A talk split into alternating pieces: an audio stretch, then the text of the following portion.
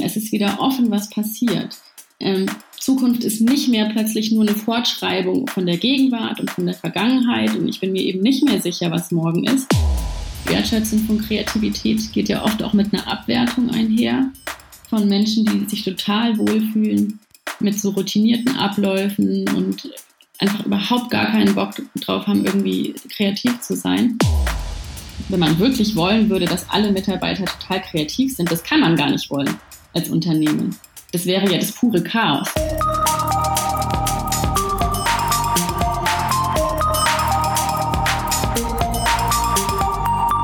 Hallo und herzlich willkommen. Hier ist die Zukunft der Kreativität. Mein Name ist Sebastian Kallis. Ich bin geschäftsführender Gesellschafter von Kallis und Schewe Kommunikation, der Markenagentur in Mannheim. Heute spreche ich mit einer Frau, mit der wir ganz weit die nächsten Minuten in die Zukunft schauen werden. Das ist Lena Papasabas vom Zukunftsinstitut von Matthias Hawks in Frankfurt. Hallo Lena. Hallo Sebastian. Ja, ich freue mich auch, dass es geklappt hat.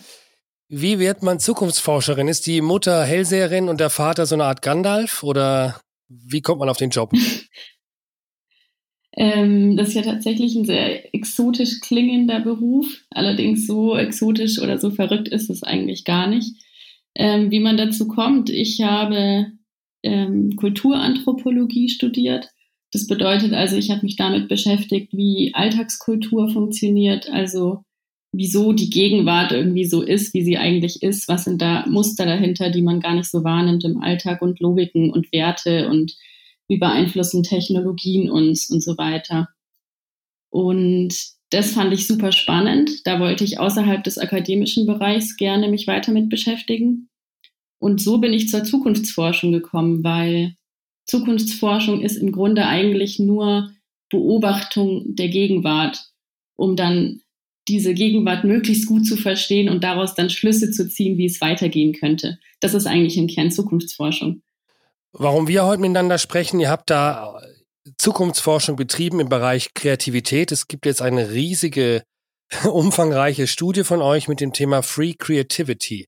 Und da ist es jetzt, glaube ich, auch so, wie du sagst, da wird aus der Gegenwart geschaut, ähm, wie sich was entwickelt. Die Studie ist echt ein Brett. Das sind, äh, ich glaube, 150 Seiten und es ist wirklich, da sind Wissenschaftler kommen zu Wort, es sind ein paar Analysen. Was war denn der Grund, eine Studie zum Thema Kreativität zu machen? Äh, der Grund ist zum einen, dass Kreativität ja sowas total ähm, so was total Wichtiges in unserer Wirtschaft, in unserer Gesellschaft ist. Das heißt schon fast so ein Mythos oder so ein Fetisch. Jeder will das. Jedes Unternehmen will wissen, wie kann ich meine Mitarbeiter kreativ machen und auch Individuen wollen kreativ sein. Also das ist was, was ganz eindeutig ein Trend ist. Und mit Trends beschäftigen wir uns ja. Und zum anderen ist es natürlich auch für uns selber total wichtig, kreativ zu sein, weil es ja unsere Aufgabe ist, ähm, ja, Zukunft neu zu denken, also irgendwie zu imaginieren, Dinge sich vorzustellen, die jetzt noch nicht sind. Und das ist natürlich an sich schon ein kreativer Prozess. Wie, wie geht man da vor, wenn man so eine Studie anfängt? Also wie gesagt, Vergangenheit kann man gut analysieren, da gibt es Quellen, da gibt es ähm, Informationen, Menschen, mit denen man sprechen kann. Aus der Zukunft ist mir jetzt noch keiner begegnet bisher. Ähm, wie geht man da vor, wenn man ja nach vorne schauen möchte und da im Grunde die Zukunft erforscht. Jetzt sehen wir das Thema Kreativitätsstudie. Wo fängt man da an? Äh, es fängt eigentlich immer an mit der Beobachtung. Also am Anfang stand die Beobachtung dieses Hypes. Es gibt einen Kreativitätshype. Und dann fängt man an, sich ganz, ganz viele Fragen zu stellen. Warum ist es eigentlich so? Warum brauchen wir das? Warum ist dieses Wort so extrem populär? Warum ist Design Thinking so am Pieken? Was ist eigentlich das Gegenteil davon? Gibt es auch eine unkreative Gesellschaft? Was ist überhaupt das Gegenteil von Kreativität? Also man hat ganz, ganz, ganz viele Fragen an, an diese Beobachtungen, die man sich gestellt hat. Und was man dann im nächsten Schritt macht, ist ähm, ganz trivial. Man setzt sich mit klugen Leuten zusammen. Also man bildet solche Thinktanks, nennt man das ja auch. Also man setzt sich an Tische und man redet ganz viel. Und dann ist natürlich das Ziel, dass man mit ähm, mit ganz vielen verschiedenen Leuten spricht, die einen unterschiedlichen Hintergrund haben. Also wir haben uns dann beispielsweise mit Wissenschaftlern unterhalten, die das aus einer soziologischen Perspektive sich angucken, das Thema. Dann gibt's natürlich Psychologen, die ganz, ganz viel dazu sagen können. Dann haben wir mit Leuten geredet, die ähm, selber kreativ sind, als kreativ gelten, die ähm, ja Kreativität fördern, die versuchen mit zum Beispiel künstlicher Intelligenz ihre Kreativität auszuleben. Also ganz, ganz viele unterschiedliche Leute. Und dann kommt man irgendwie so diesem, diesem Kern der Sache näher. Also man holt sich wirklich ganz viel externen Input und spricht vor allen Dingen mit Leuten, die einfach schlauer sind als man selber und, und ja, einfach schon mehr wissen zum Thema. Jetzt hast du gesagt, Kreativität ist ein Hype. Hype ist ja kein positives Wort. Äh, das heißt Übertreibung. Ähm, ist das so? Haben wir einen, einen Hype der Kreativität oder ist die Kreativität nicht einfach wichtiger geworden? Ich glaube, beides ist wahr. Also natürlich ist es, macht es Sinn, dass wir kreativer sein müssen als äh, möglicherweise Gesellschaften vor uns, weil unsere, unsere Gesellschaft, unsere Wirtschaft, unsere Kultur ist natürlich sehr, sehr viel komplexer geworden. Also wir sind vernetzter, es gibt viel, viel mehr Verbindungen, ähm, es gibt viel mehr Unberechenbarkeit äh, hinsichtlich dessen, wie bestimmte Handlungen zusammenhängen, wie sich Märkte entwickeln können, wie Disruptionen entstehen können und so weiter und so fort. Also ja, ich glaube schon, es gibt einen erhöhten Bedarf an, an Kreativität, an kreativen Lösungen, ähm, auch im Sinne von Flexibilität. Man muss irgendwie mehr reagieren können. Äh, andererseits glauben wir, dass gerade dieser Zwang zur Kreativität und dieser, ähm, dieses krasse Streben danach, dass das auch gerade unkreativ macht. Das klingt vielleicht erstmal komisch, aber umso stärker man das möchte und umso mehr man versucht, Kreativität so zu instrumentalisieren, und ähm, in dem Sinne, dass man ein Ergebnis schaffen will. Und das Ergebnis ist meistens Innovation. Das ist ja, was alle wollen. Alle wollen Innovation, alle wollen innovativ sein. Und in dem Moment, wo man versucht, Kreativität zu nutzen, um Innovation zu generieren, ähm, wird es ganz, ganz, ganz schwierig, tatsächlich noch kreativ zu, zu, zu sein und kreative Prozesse anzustoßen. Das merkt man ja schon im Grunde, wenn man selber, also für sich kreativ sein möchte in irgendeiner Form und muss, muss es zwangsläufig sein, ne? das, dann, dann habe ich ja schon auf der individuellen Ebene eine, eine Art Blockade. Ja, ähm, meistens kommt ja die Kreativität auch eben aus der Zwanglosigkeit. Ja, total. Also es gibt ja auch so diesen, also auch diese Versuche, diese, das so wirtschaftlich ökonomisierbar zu machen, sind ja auch oft so irgendwie so Fast Creativity. Man hat dann einen Workshop oder ein Wochenende in irgendeinem Retreat und lernt dann Methoden und dann ist das so in so einem zeitlich begrenzten temporären Feld und da soll dann was bei rauskommen. Und wie du schon sagst, man kennt es ja auch schon selber, dass ganz oft kreative Momente und kreatives Streben entsteht ja, wenn man eigentlich gerade Leerlauf hat oder sich vielleicht sogar langweilt oder faul ist, einfach so aus einer Faulheit heraus oder sogar auch ähm, aus schlechter Laune oder aus negativen Gefühlen. Das ist ja auch ganz interessant, dass ganz viele Künstler und Kreativschaffende ja ähm, aus so destruktiven Gefühlen heraus sehr, sehr kreativ werden. Also irgendwie aus einem aus einer Depression, aus einem Herzschmerz, aus einer Angst oder so irgendwas schaffen. Also so eine dunkle, äh, destruktive Seite gibt's ja auch an Kreativität. Und das passt natürlich jetzt überhaupt nicht in diese Workshop-Welt, die ich gerade beschrieben habe. Ja, die ist ja immer fröhlich, die ist ja immer positiv, die ist strukturiert. die hat ja, die genau. hat ja genau. eigentlich nie, wie du sagst, die hat ja nichts eigentlich mit dieser dunklen Seite der, der Kreativität äh, zu tun. Wir hatten es auch ähm, in der letzten, ich glaube, letzten oder vorletzten Folge war auch so die Diskussion im Grunde, wenn, weil wie oft hat es auch was damit zu tun, wie die Lichtverhältnisse sind. Ne? Wenn es dunkel ist, dann werden die Menschen oft auch, auch kreativer. Das alles ist ja in diesem wirtschaftlichen mhm. Umfeld äh, eigentlich nicht der Fall. Ja, man sitzt in hellen, aufgeräumten Räumen, hat dann ein bisschen was oft zum Basteln oder zum Malen und zum Zettel schreiben ähm, und, und hat auch, glaube ich, relativ wenig echte Reibung, die man vielleicht auch für so, ein, so einen Kreativitätsprozess braucht. Ich würde auch sogar behaupten, dass viele von diesen, ähm, von diesen Kontexten, die du gerade so beschrieben hast, ne, mit, mit bunten Zetteln und Spielzeug und so, dass das gar nicht wirklich um Kreativität geht, sondern dass eigentlich diese Kreativworkshops, die man Mitarbeitern oft anbietet, die wollen nicht, nicht wirklich Kreativität fördern, oftmals, sondern das sind ganz oft sind es so viel gut Maßnahmen. Da geht es eigentlich so um Teambuilding und eigentlich geht es oft darum, dass die, die Mitarbeiter motivierter werden sollen, nicht wirklich kreativer. Wenn man wirklich wollen würde, dass alle Mitarbeiter total kreativ sind, das kann man gar nicht wollen als Unternehmen. Das wäre ja das pure Chaos. gerade bei Kreativität ist ja so ein ungerichteter Prozess, wo man nicht weiß, was dabei rauskommt. Und also ein Unternehmen am Laufen zu halten, bedeutet ja auch, dass man unbedingt unkreative Mitarbeiter braucht. Und das ist ein bisschen komisch gerade in unserer Kultur, dass so dieses zu unkreativ sein als so was Negatives gesehen wird. Während Kreativität und Kreativsein total, ähm, ja, das ist was, was glänzt. Damit kann man sich schmücken und äh, es wird so getan, als wäre das das Nonplusultra. Aber jetzt aus unternehmerischer Sicht ist es eigentlich nicht wünschenswert, die totale Kreativität. Also das wäre wirklich super schwierig, ein Unternehmen so, so zu führen mit lauter total kreativen Köpfen, die sich da frei ausleben können. Verstehe ich, aber kriegen Unternehmen nach eurer Erkenntnis jetzt überhaupt Kreativität zum Laufen? Also natürlich ähm, gibt es Kreativität und es passiert. Interessanterweise ist aber ähm, also die neue Ideen, die irgendwie umgesetzt werden oder die entwickelt werden, die Rate, die ähm, in diesen Kreativworkshops entsteht, liegt so bei ein Prozent. Also kann man eigentlich schon sagen, das ist der Weg nicht diese mhm. Workshops, das tatsächlich, das scheint nicht wirklich zu funktionieren. Mm, und die Antwort, was, dann will man natürlich wissen, was funktioniert.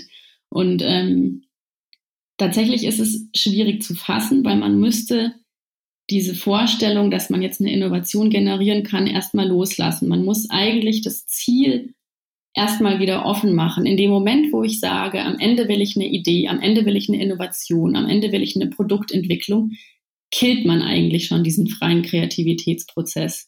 Also da kann man gar nicht so arg viel machen. Hoffnungslos. Was man dagegen natürlich, ja, also das ist tatsächlich super ähm, unangenehm, der Gedanke, das verstehe ich schon, aber das kann man fast eigentlich vergessen.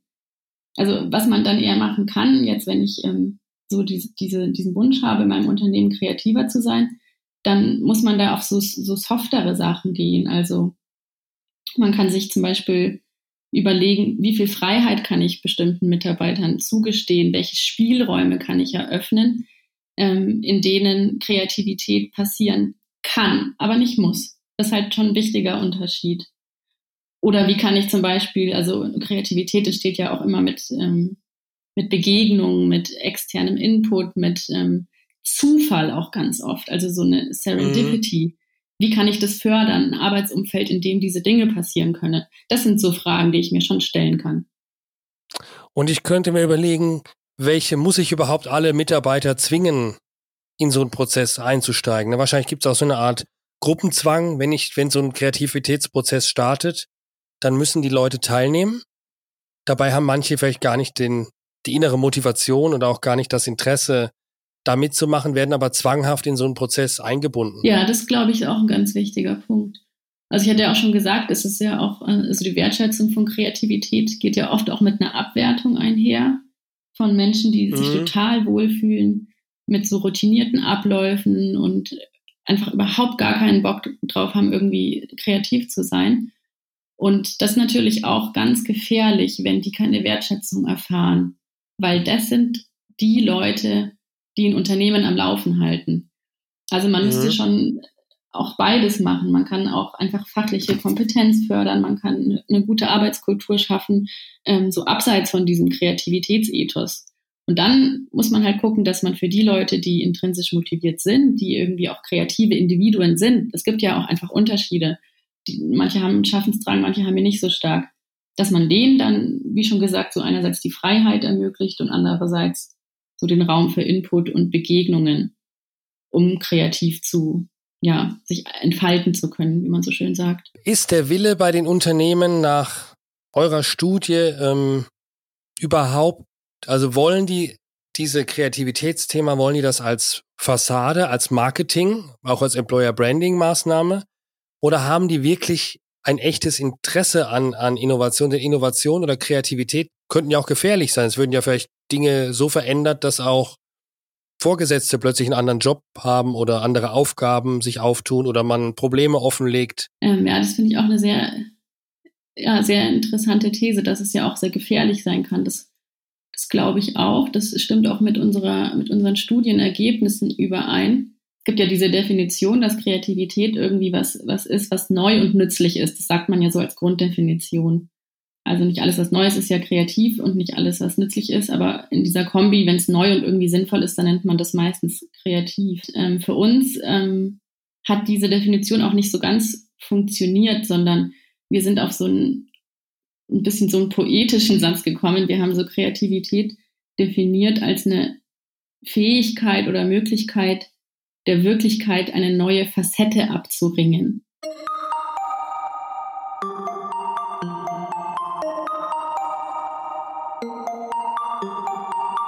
Wir haben jetzt auch ein bisschen über den Status quo gesprochen, wie das jetzt gehandhabt wird und dass man sagt, es ist ein Hype, ähm, es funktioniert gar nicht so richtig in den Unternehmen, es braucht gewisse Voraussetzungen für Kreativität. Aber jetzt kommen wir mal in deiner, jetzt komme ich mal auf deine Eigenschaft als Glaskugelseherin, äh, auf deine Glaskugel zu sprechen. Wie wird es denn mit der Kreativität jetzt in Zukunft aussehen? Was glaubt ihr, wie es da weitergeht? Was ändert sich im Umgang mit diesem Begriff und mit dieser auch Aufgabe in Unternehmen? Ähm, zum einen glaube ich, dass der Innovationsbegriff und auch so ein bisschen dieser Innovationsterror sich verändert. Gerade aktuell ist es ja so, dass Innovation ist eigentlich immer die Lösung und das ist so ein Allheilmittel. Wir versuchen alle möglichen Probleme in der Gesellschaft, im Unternehmen und so mit Innovation zu lösen. Und was wir aber damit immer meinen, ist eigentlich eine technologische Innovation. Also wir sind ja auch extrem technologiegläubig und man denkt immer, dass halt irgendein neues Produkt, eine neue App, eine neue Software, ein neues Gadget, was auch immer, das ist immer eine Lösung. Und das ist so ein bisschen prägend ja auch für die letzten Jahre. Das ist ja total irgendwie normal geworden, auch Innovation so zu denken. Und es gibt ja auch noch andere Formen von Innovation, zum Beispiel soziale Innovationen. Und die sind sehr, sehr in den Hintergrund gerückt. Und eigentlich sind die aber auch extrem wirkmächtig und genauso wichtig. Mhm. Und ich glaube, dass, ähm, ja, dass diese sozialen Innovationen jetzt auch wieder in den Vordergrund rücken. Ganz, ganz, ganz viele Probleme, die wir haben in der Gesellschaft, lassen sich ähm, möglicherweise mit den Sachen, die wir schon haben, mit den Technologien, die wir schon haben, lösen, wenn wir Innovation neu denken. Zum Beispiel, wenn wir an Städte denken, Innenstädte und die Probleme, die durch zu viele Autos entstehen, zu viel Verkehr, die Luftverschmutzung, die Lärmbelästigung, ähm, die Staus und so weiter. Wenn man darüber nachdenkt, dann denken ganz viele, okay, in Zukunft die Lösung sind dann autonome Fahrzeuge, sind dann äh, Flugtaxis oder so. Aber wahrscheinlich ist die Lösung eine ganz andere, nämlich dass Menschen ihr Verhalten ändern, dass auf, auf, Tools zurückgegriffen wird, die es schon gibt, also Carsharing und ähm, ja, irgendwelche schlaue Möglichkeiten, sich in der Stadt mit dem zu bewegen, was schon da ist, die eigentlich gar keine neue Technologie erfordern. Überhaupt kein, kein fancy Tool, kein fancy Fahrzeug, sondern es erfordert eine soziale Innovation. Dass ich zum Beispiel auch ähm, das Auto als Statussymbol in meinem Kopf ablege, dass ich es ähm, einfach wieder als was sehe, was mich von A nach B bringt. Das eröffnet schon ganz neue Möglichkeitsräume. Das ist auch ein Grund, warum ich diesen Hype um Tesla nie so ganz verstanden habe, weil ich finde, sie machen immer noch ein Auto. Also, ja. ob das jetzt mit äh, Elektromobilität angetrieben wird, mit Gas oder im Endeffekt ist es ein Auto. Es sieht aus wie ein Auto, es sieht innen drin aus wie ein Auto, es fährt sich wie ein Auto. Also da äh, habe ich mich auch immer über diesen Hype der, der radikalen Innovation oder Disruption auch ein bisschen gewundert, ja. Wenn es, mhm. also wie du sagst, ich, ich glaube auch, dass es da gerade in, in, ich bin großer, also ich habe eigentlich zu Autos gar keine enge Beziehung. Ich, ich fahre gerne damit, aber ich habe jetzt keine, keine große Markenverbundenheit oder irgendwas. Finde es praktisch. Ich glaube, in, in Großstädten wird es so sein, dass man da schon andere Lösungen wird finden müssen. Ja, ich glaube, jetzt in der, in der Corona-Pandemie haben wir ja die Situation, dass die Fahrradläden alle ausverkauft sind, ja. Und das ist jetzt gar keine Innovation, aber man erkennt, wie du sagst, durch eine Verhaltensänderung, dass es andere Möglichkeiten gibt, ja, dass es auch anders gehen kann. Ja, ich würde ja sogar sagen, das ist eine Innovation. Also wenn irgendwie eine Stadt sich umstellt auf alle möglichen Leute fangen an, Fahrrad zu fahren, das meine ich ja so mit sozialer Innovation. Das ist auch eine Art von Innovation. Wenn eine Kultur sich halt schafft, weiterzuentwickeln sinnvoll, dann ist das eben auch innovativ. Ich denke, ich denke auch, dass, äh, dass allerdings ähm, diese Verhaltensänderungen, die jetzt auch beobachtet werden, ich ja glaube, dass das nicht so lange halten wird. Ich glaube, wenn wir wieder in eine, irgendwann mal uns wieder richtig frei bewegen können, dann werden die Leute wieder, wieder fliegen, die Leute werden wieder Auto fahren, die Leute werden sich wahrscheinlich wieder die Hand geben. Ähm, vielleicht ein bisschen, also vielleicht sind so 10, 20 Prozent dieser Verhaltensweisen, die man jetzt sich antrainiert, gehen vielleicht mit ähm, und verändern das ein bisschen. Ob das so radikal ist, da bin ich sehr gespannt. Habe ich keine, keine Antwort drauf. Natürlich werden jetzt nicht alle, die irgendwie temporär aufs Fahrrad umgestiegen sind, dabei bleiben, wenn man dann wieder Auto fahren kann. Das ist ja jetzt schon so, dass man wieder ähm, alle Verkehrsmittel benutzen kann. Allerdings, was schon gerade in Krisen passiert, man sagt ja auch immer, dass Krisen kreativ machen. Das ist ja auch so ein, so ein geflügeltes Wort. Und Krisen machen auch kreativ, aber nicht in dem Sinne, dass so Druck und Angst und Stress kreativ macht. Das kann für manche Leute zutreffen, aber für die meisten ist es nicht der Fall. Was aber passiert und warum man auch davon ausgehen kann, dass die Welt nach Corona auf jeden Fall eine andere sein wird als davor, auf jeden Fall anders als vorher, ist, weil in Krisen Regeln außer Kraft gesetzt werden und so bestehende Systeme nicht mehr funktionieren. Und dadurch, dass, was ich schon meinte, die, die Wirklichkeit plötzlich neu gedacht werden kann. Also, die ist wieder offen. Es ist wieder offen, was passiert. Ähm, Zukunft ist nicht mehr plötzlich nur eine Fortschreibung von der Gegenwart und von der Vergangenheit und ich bin mir eben nicht mehr sicher, was morgen ist. Ähm, dadurch ist man kreativ in der Art, eben neu zu denken, neue Zukunftsbilder sich vorzustellen. Und das ist einem total wichtig. Also wenn ich jetzt in der Stadt lebe, wo ein krasser Lockdown war und wo vielleicht die Innenstadt gesperrt war für Autos und alle durften plötzlich Fahrrad fahren und ähm, es war total leise und die Luft war total sauber und ich konnte plötzlich irgendwie wieder den Himmel sehen, da waren keine Flugzeuge und es hat alles auf einmal so gut gerochen und ich bin überall zu Fuß hingegangen. Ich habe meine Nachbarschaft neu kennengelernt. Ich habe gemerkt, wow, ich muss gar nicht mit dem Auto einkaufen gehen. Da ist ja noch so ein türkischer Supermarkt um die Ecke, der hat ja auch total tolles Gemüse.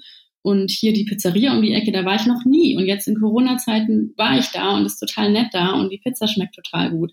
Also ich entwickle wirklich einen neuen Blick auf meine eigene Realität, neue Qualitäten vielleicht ähm, auf das Lokale um mich herum.